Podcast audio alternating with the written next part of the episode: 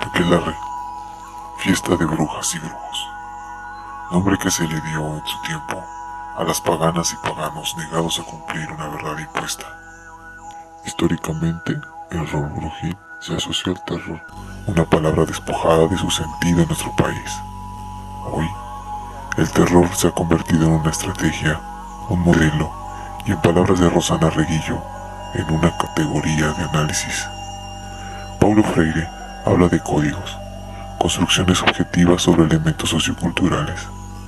Y el séptimo arte, el cine, presenta un discurso susceptible de codificar o descomponer a través del diálogo. Aquelarre, brujas, brujos, código cinematográfico y tú detrás de la pantalla. Reflexionemos sobre el terror en nuestros tiempos.